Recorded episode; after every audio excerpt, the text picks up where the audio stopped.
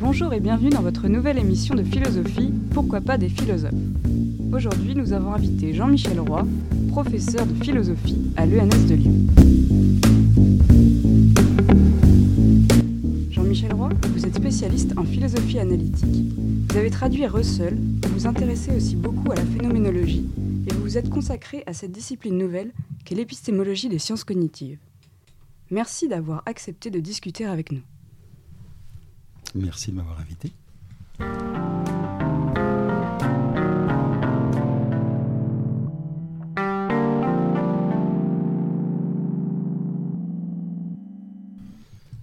Comment avez-vous rencontré la philosophie? Euh, je ne sais pas d'ailleurs jusqu'à quel point j'ai rencontré la philosophie. Je ne sais pas si la philosophie, ça se rencontre. J'ai l'impression qu'elle était là un petit peu depuis, depuis longtemps. Je ne me souviens pas d'un moment où je découvre la philosophie. Mais pour répondre à la question, de la façon suivante, je suis plutôt venu à la philosophie par la littérature. C'est peut-être pour ça qu'il y a une continuité euh, assez forte. Et même si aujourd'hui je m'occupe essentiellement de philosophie de la connaissance et de philosophie des sciences, en fait je suis un littéraire du départ. Et donc euh, je lis euh, beaucoup de littérature et je m'intéresse particulièrement à tout ce qui est la littérature, disons, du XVIIIe siècle. Euh, c'est comme ça. Et puis en plus, très vite, la théorie de la littérature. Et c'est vraiment ce qui fait le lien vers euh, la philosophie. Je suis entré, je peux dire, dans la philosophie par la littérature. Et en outre, j'étais en ce sens-là en adéquation avec mon époque, puisque c'est une époque justement où, dans la philosophie française, se développent toutes ces tentatives de réflexion sur les liens entre philosophie et littérature. Et en ce sens-là, je pense que si je n'avais pas été à cette époque-là, je doute que je n'aurais pas fait de philosophie. Et comment est-ce que vous en êtes venu à en faire votre métier? Bah, Parce que ça m'a pris, c'était ce que je, cherchais. Et en fait, j'en suis venu à faire euh, mon métier parce que je voulais faire de la philosophie. C'est pas parce que je voulais euh, être philosophe professionnel, mais c'est parce qu'être philosophe professionnel était le meilleur moyen, sans doute, de faire de la philosophie. C'est vraiment euh, la, raison pour laquelle je suis devenu philosophe professionnel. D'ailleurs, c'est de, façon difficile, puisque, vous le saurez un jour, euh, trouver un poste de philosophie est une chose euh, difficile. Euh, il faut passer par le chat d'une aiguille, et c'est un processus très long, très lent, très frustrant, très, très contingent. J'aurais très bien pu ne pas être philosophe professionnel. Et quelle est la première lecture philosophique ou même littéraire qui vous est marquée?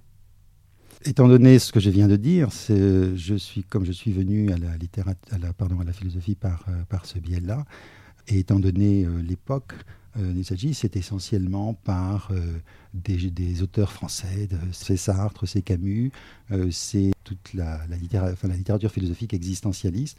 Et j'ai été, mais c'est jeune, c'est-à-dire avant la classe de philosophie, c'est les années de ce qu'on appelle la troisième, hein, peut-être la seconde aussi. j'ai été très marqué par Camus, par exemple. J'ai beaucoup lu Camus, j'ai beaucoup lu, j'ai été très marqué par la philosophie de l'absurde.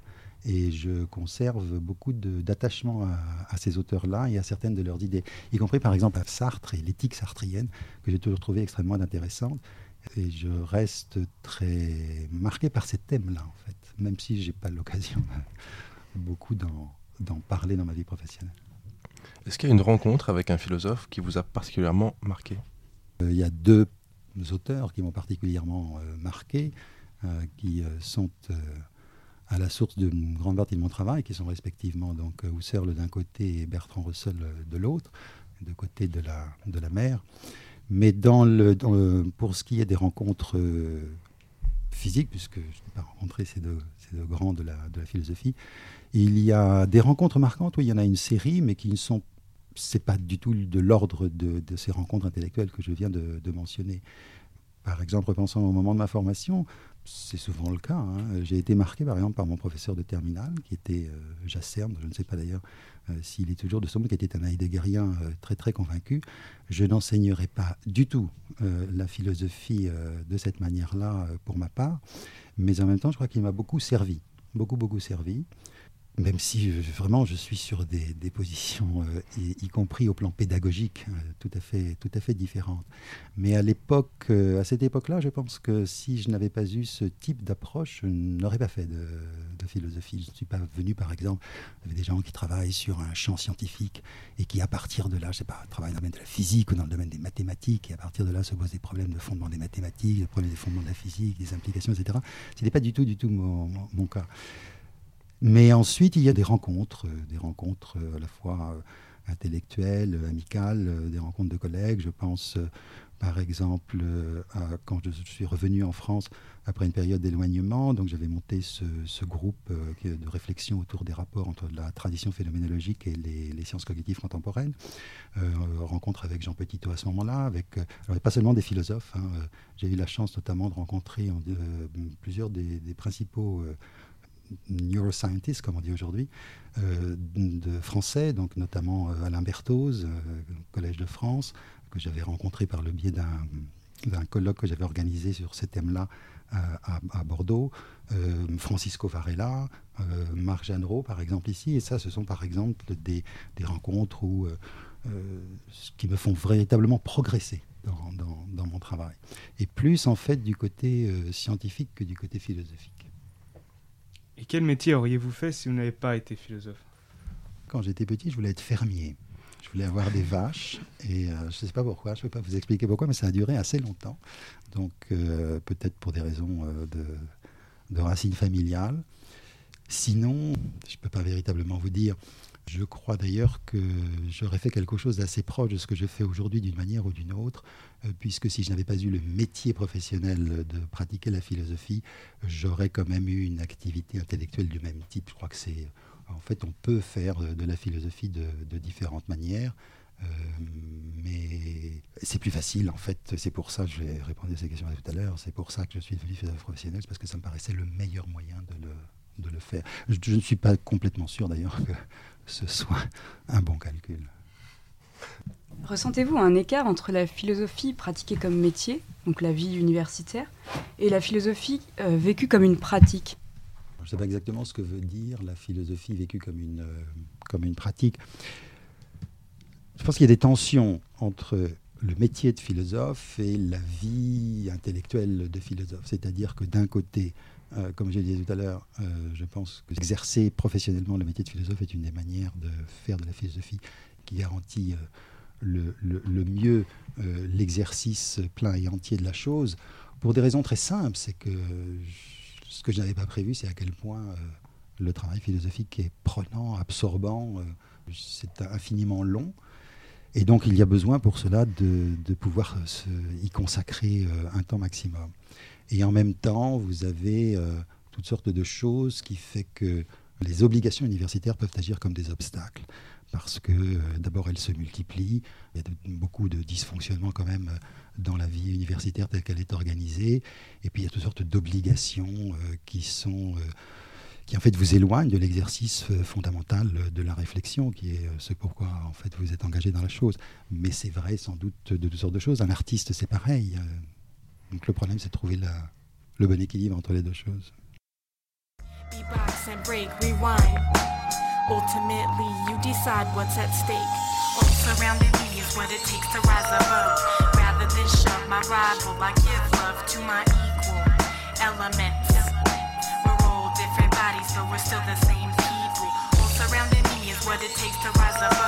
Rather than my rival, I give love to my equal elements. But we're still the same people. All surrounding me is what it takes to rise above. Rather than shove my rival, I give love to my equal elements. bodies, but we're still the same people. Around two turntables and a mic abounds many who don't look alike. Puerto Rican, black, white, Japanese. It amazes me that we all could be well versed and well equipped MCs. Est-ce que vous pensez euh, que la philosophie doit avoir un rôle dans la société? Et si oui, quel serait ce rôle selon vous? La philosophie doit-elle avoir un rôle dans la société? Oui, au même titre. Elle en a un de toute façon, au même titre que toute chose. Bah, je pense que ce rôle, il découle de, sa nature même. Après, ça dépend de ce que l'on pense être la nature de, la philosophie.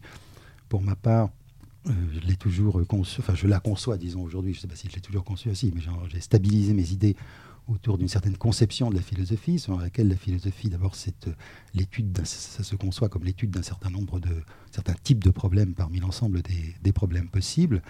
Et ces problèmes sont essentiellement, quoique non pas entièrement, puisque, comme savez peut-être, j'aime à définir la philosophie comme l'étude à la fois des, questions de principe et un certain type d'implication dans le domaine de la connaissance. Donc, euh, selon la manière dont vous définissez la philosophie, le rôle de la philosophie dans la société va être, va être différent. Donc, si on conçoit effectivement la philosophie comme l'étude d'un certain type de questions, donc des questions de fondement, des questions de, principe, euh, à ce moment-là, le rôle euh, du philosophe dans la cité, pour reprendre l'expression standard, consiste justement à attirer l'attention, à développer, à contribuer à la réflexion sur ces questions fondamentales. Et ça se fait, euh, à mon avis, par toutes sortes de moyens, mais je ne suis pas sûr que euh, l'activisme euh, sociétal soit forcément le meilleur moyen de le faire. J'ai toujours eu beaucoup de... J'appartiens à une génération, en fait, c'est aussi un problème générationnel, qui a eu beaucoup de, de réserve à l'égard d'une certaine figure de l'intellectuel. On a grandi quand même dans une période où les figures de l'intellectuel étaient encore très fortes, hein, puisque c'est à la fois c'est à la fois le Sartre vieillissant, euh, euh, tous les personnages, euh, Aron, etc., de, la génération de Sartre, et puis les philosophes français des années 60, qui étaient quand, même très, très médiatisés. Et cette façon de... C'était à la fois très excitant, tout cas, quand j'étais jeune, ça m'a beaucoup intéressé, ça m'a sans doute beaucoup attiré. Ça a été une des raisons pour lesquelles je me suis aussi engagé dans ce domaine-là.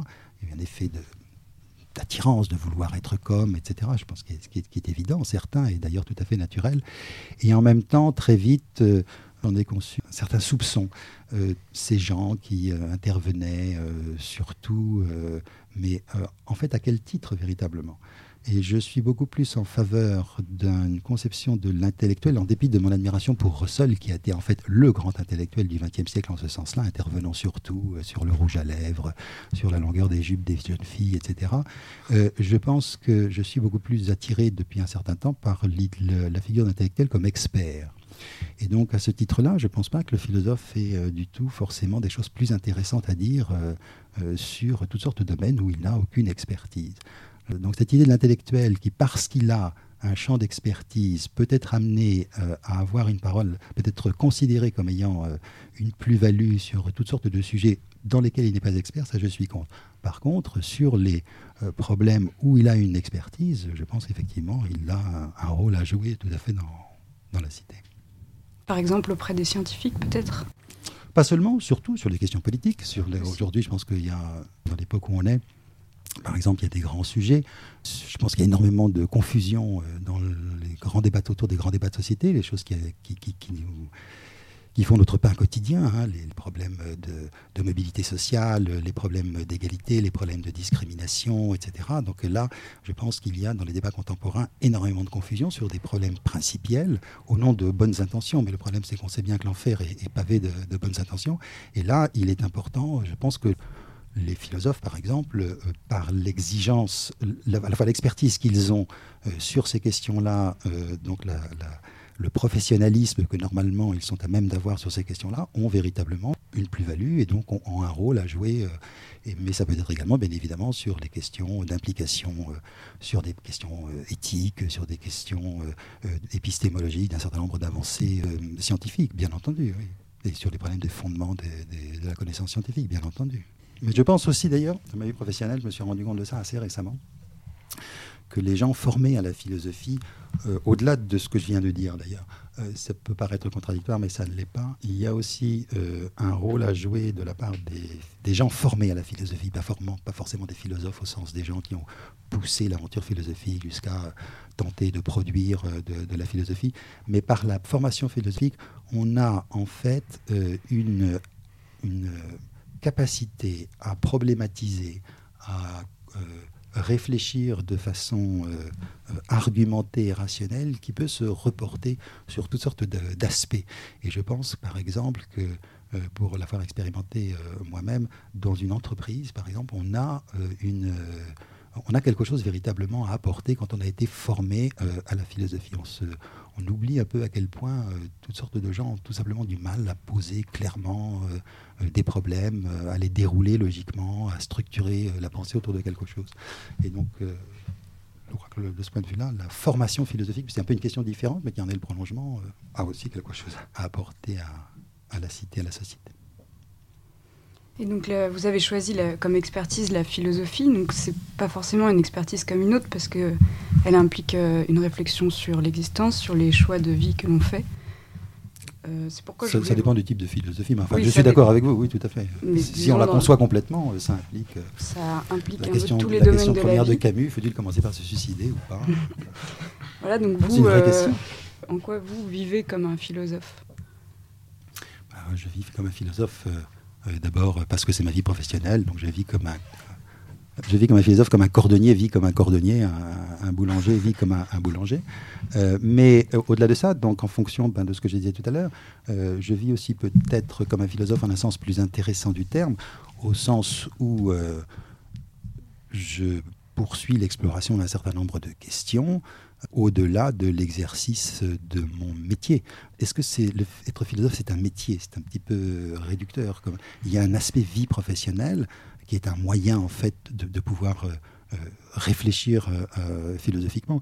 Mais je pense qu'un philosophe, c'est un peu comme un peintre, c'est un peu comme un artiste. Est-ce que être peintre, c'est un métier? Moi, je ne pense pas. Je pense qu'un peintre euh, enseigne dans une école de peinture, souvent, enfin dans une école d'art, euh, donne des cours, euh, mais ça va bien au-delà. Et en ce sens, ben, il vit en peintre au-delà de l'exercice strict de, de sa vie professionnelle. Et je pense que c'est la même chose enfin, en ce qui concerne, pour ma part, la, philosophie. donc, contrairement à d'autres métiers, peut-être vous laissez pas vos problèmes philosophiques au bureau. Non, c'est pas possible. D'abord, en fait, je les traite essentiellement chez moi plus qu'au bureau. Et en fait, c'est quand je viens au bureau, en réalité, que, ça, c'est une chose que nos, collègues scientifiques ont beaucoup de mal à comprendre. Euh, pourquoi exactement, je ne sais pas, mais j'ai remarqué que les philosophes travaillent chez eux. Euh, là, je reviens de Chine, j'ai un collègue chinois qui était là à l'école au mois de juin, et euh, il est très peu venu au bureau. Et c'est pas du tout parce qu'il travaillait pas, mais il restait dans sa chambre parce que c'était le substitut de son chez lui euh, Et, mais c'est aussi parce qu'on a tous nos livres. C'est aussi parce qu'on a. Moi, je travaille avec. J'ai besoin d'être entouré des livres. J'ai besoin de la disponibilité des livres. Donc, euh, non, on les laisse certainement pas euh, au bureau.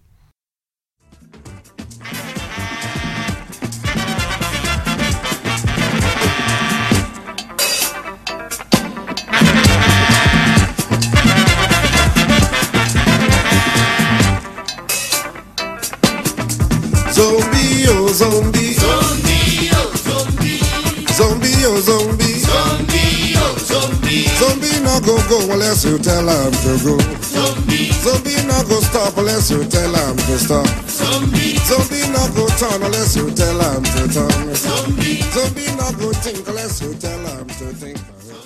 Comme nous l'avons dit, vous êtes spécialiste en phénoménologie et en philosophie analytique. Mais vous semblez aussi sortir des frontières qui sont peut-être un petit peu étroites de l'histoire de la philosophie en vous engageant dans l'entreprise contemporaine des sciences cognitives, plus particulièrement de l'épistémologie des sciences cognitives. D'abord, comment en êtes-vous venu à travailler sur ce champ de recherche et comment définirez-vous le rapport qu'il peut entretenir avec justement l'histoire de la philosophie? Je suis un historien de la philosophie au départ, mais j'ai quelque chose qui me guide. J'ai un problème général depuis le début et qui a guidé mes, euh, mes travaux historiques. Euh, en histoire de la philosophie, qui est en gros euh, le problème de la théorie du sens. J'allais dire la signification, mais je préfère euh, le mot de sens. donc c'est la question de savoir est-ce que l'on peut avoir une connaissance théorique du sens, des phénomènes de sens, à quelles conditions et quelles en sont, le cas, échéant, les implications, et notamment, alors les implications de tous ordres, mais notamment les implications euh, sur les autres champs, sur l'idée même de connaissance théorique sur les autres champs du savoir, c'est-à-dire là où peut s'appliquer euh, l'idée de connaissance théorique et en particulier donc les implications d'ordre métaphilosophique, c'est-à-dire sur la nature de, la philosophie. Et ça, j'étais euh, d'une constance absolue et malgré la diversité apparente de mes champs d'intérêt, c'est une exploration extraordinairement systématique de, ce, de, cette question-là. Et donc au départ, je commence par euh, la travailler, et, en fait ça vient de, Ça, c'est par la littérature. C'est-à-dire qu'à partir du type de littérature auquel je m'intéressais, c'est quand même toute cette littérature qui, après mon apprentissage par le XVIIIe siècle, que j'aime beaucoup et qui m'a qui, a été très important, c'est la littérature du XXe, donc c'est la littérature qui explore le langage, ses limites, et donc qui pose le problème euh, de la signification en général. Et c'est en ce sens qu'il y a une continuité, parce que je me suis après intéressé beaucoup aux théories de la signification, que ce soit par les différents programmes de type sémiologique qu'on trouve à cette époque-là, puis ensuite par la philosophie de la logique, la philosophie du langage analytique, etc. Donc c'est ça qui me guide et qui fait tout l'unité profonde de mon travail. Et donc il y a eu euh, deux grands champs. Euh, qui sont euh, d'une part, donc, euh, disons, la première phénoménologie, mais par son biais logique, et puis, parce que ce sont exactement les mêmes problèmes, la philosophie analytique. Et en ma thèse, par exemple, la question que j'ai explorée, l'ouvrage Rhin et Danube que j'ai publié l'année dernière n'en est que le, que le prolongement, c'est la question de savoir sous quelle forme, quand, se euh, met en place, une, et, de quel type se met en place une, théorie une théorisation du sens, comme j'aime à dire, au sein de la philosophie analytique, et en quoi cela se distingue-t-il, se différencie-t-il de euh, la théorisation du sens que l'on peut trouver à la même époque dans la première phénoménologie, puisque ce sont deux champs extrêmement proches. Et à partir de là, j'ai été emmené assez naturellement, d'une part vers la linguistique, que j'ai étudiée en même temps que la philosophie, et euh, vers euh, les, sciences cognitives, tout simplement par le cœur de l'hypothèse cognitiviste, qui est une hypothèse extrêmement forte, et qui dit qu'il suffit d'être un système symbolique pour être un être pensant. Et donc, euh, étudiant les, fondements et les implications d'une théorisation du sens ou d'une théorie de la signification, il était évident qu'il fallait se pencher là-dessus. Alors après, j'ai été pris par d'autres aspects de, la question. Mais c'est ça qui fait le, lien. Et donc, quelle serait à ce moment-là votre tâche de philosophe au sein de cette entreprise scientifique? Est-ce que euh, simplement de clarifier un petit peu la méthode scientifique, de la rendre transparente à son propre savoir? Ou est-ce aussi pour, l'aider à mesurer ce qu'on entend souvent, à mesurer les enjeux éthiques politiques, sociaux d'un progrès technique, d'un progrès scientifique qu'on ne maîtriserait plus Non, je l'ai dit tout à l'heure, c'est un, un, peu tout et c'est pas exactement comme ça que je le formulerai. Euh, pour moi, euh, la philosophie et l'exploration d'un certain type de problèmes, ces problèmes sont un sous-ensemble des problèmes qui se posent lorsque l'on veut euh, tenter de construire la, la connaissance théorique d'un champ de phénomènes. Donc, par exemple, si je prends euh, les sciences cognitives en elles-mêmes, euh, bah, vous avez le champ des phénomènes cognitifs et vous avez l'ambition d'en développer euh, une connaissance de type théorique, de type scientifique, et vous avez un certain nombre de questions fondamentales qui se posent. et vous avez également des questions d'implication qui se posent. Et je pense que la philosophie est l'espace de réflexion qui concerne les premières et les secondes, c'est-à-dire les questions fondationnelles et les, types les implications mm, de différents types et des implications proprement épistémologiques. il y en a qui peuvent être plus euh, pratiques, de type justement euh, éthique. Et donc en ce sens, euh, le philosophe n'est pas du tout une pièce rapportée, c'est pas du tout la cerise sur le gâteau, c'est un élément de l'entreprise scientifique de construction de, du savoir dans, un domaine donné. Et donc j'ai une conception foncièrement scientifique de la philosophie. Je pense que la philosophie euh, fait partie de l'entreprise de construction de la connaissance. Et en ce sens, je ne suis pas un philosophe analytique. Euh, en tout cas, au sens strict du terme, parce que je pense que c'est un terme extraordinairement aujourd'hui euh, galvaudé. En ce sens, je pense que le philosophe produit des énoncés d'un certain type relatifs à certains problèmes, alors que la philosophie analytique stricte pense que le philosophe ne fait que éclaircir, analyser, notamment au moyen des outils de la logique moderne, les énoncés qui sont produits par les scientifiques. Est-ce que vous laisseriez définir votre geste philosophique, à vous, personnel, comme un geste de pacification? Je m'explique. Par exemple, dans votre travail au sein de la communauté des chercheurs en sciences cognitives, il s'agit pour vous, par un patient travail de lecture et d'analyse, de clarifier les enjeux de chaque thèse, afin de pouvoir, sachant enfin véritablement de quoi il est question, prendre position. Un autre exemple, dans votre livre Le Rhin et le Danube, vous abordez les deux traditions dites ennemies de notre actualité philosophique, avec un regard qui, une fois encore, semble faire de la pacification du débat une condition de son progrès. Je suis sensible à la façon de vous présenter les choses parce que vous avez saisi quelque chose. En même temps, c'est pas non plus dans ces termes-là que je que je dirais les choses.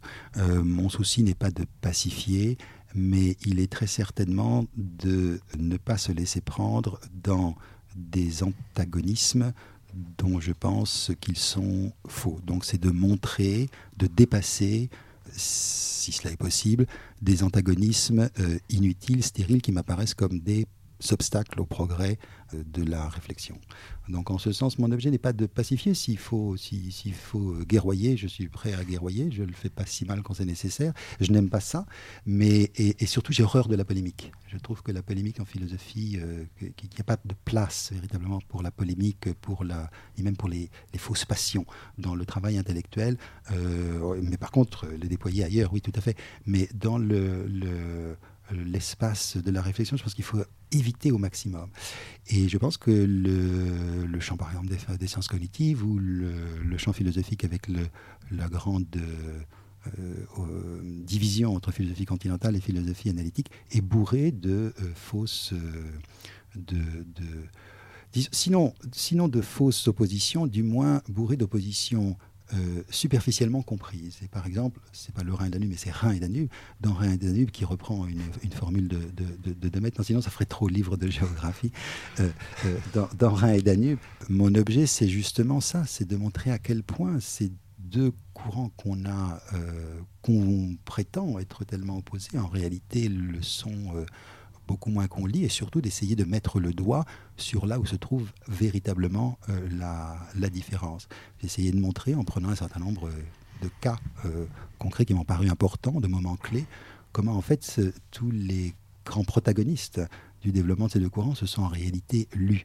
Il y a eu des contacts intellectuels qui sont parfois plus ou moins directs, plus ou moins euh, développés, mais à quel point ils sont significatifs. notamment, par exemple, Carnap. c'est pas bien connu que Carnap a véritablement lu Husserl et a été jusqu'à proposer une interprétation euh, husserlienne de, de son Aufbau de 1928. ça tombe mal parce que je voulais vous poser une question un peu polémique. Euh, J'y répondrai pas. Avez-vous euh, un ennemi philosophique Pensez-vous qu'il y ait quelque chose à combattre absolument en philosophie? Non, enfin, oui et non ça dépend de ce que vous entendez par là, un ennemi philosophique au sens d'une position philosophique euh, sur laquelle, euh, il faudrait, contre laquelle il faudrait euh, mobiliser les foules et partir en croisade, certainement pas. Et je, n'aime pas du tout, une fois encore, toutes ces querelles d'idées qui, en général, sont parfaitement stériles. Le seul ennemi philosophique que j'aurais, ce serait les pseudo-philosophes, mais ça, ça remonte à. ou les dogmatismes. Euh, donc il y a différentes façons d'être un, pseudo-philosophe. Tout ce qui est de l'ordre du dogmatisme est une chose, effectivement, qui me raidit euh, et contre lesquelles je suis prêt euh, à, me, à me mobiliser. Mais par contre, il y a, ben, il y a des choses que l'on trouve moins intéressantes que d'autres, il y a des choses que l'on trouve franchement pas bonnes. Mais je ne pense pas, contrairement à une pratique qui au moins à une époque a été assez répandue, que passer son temps à taper dessus est un quelconque intérêt. Je trouve ça assez inélégant.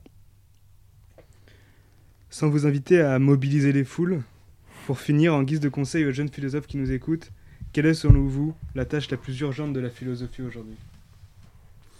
Est-ce qu'il y a des urgences philosophiques?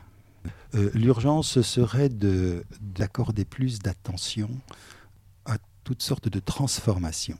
Donc brancher plus votre réflexion philosophique sur l'actualité, non pas euh, au sens des, faits divers ou même de l'actualité politique, qui est quand même assez d'ailleurs euh, peu intéressante, sur l'actualité notamment scientifique, mais aussi les grandes transformations. Donc, essayez de plus penser le présent. si là où il y a une urgence, euh, c'est un sujet qui me travaille, c'est ce que j'évoquais brièvement tout à l'heure, dans l'ordre du, des confusions de l'époque. Je pense qu'on est dans une époque extraordinairement confuse et que là, il y a une espèce de devoir euh, philosophique de, de, travailler à développer une, réflexion tout à fait rigoureuse.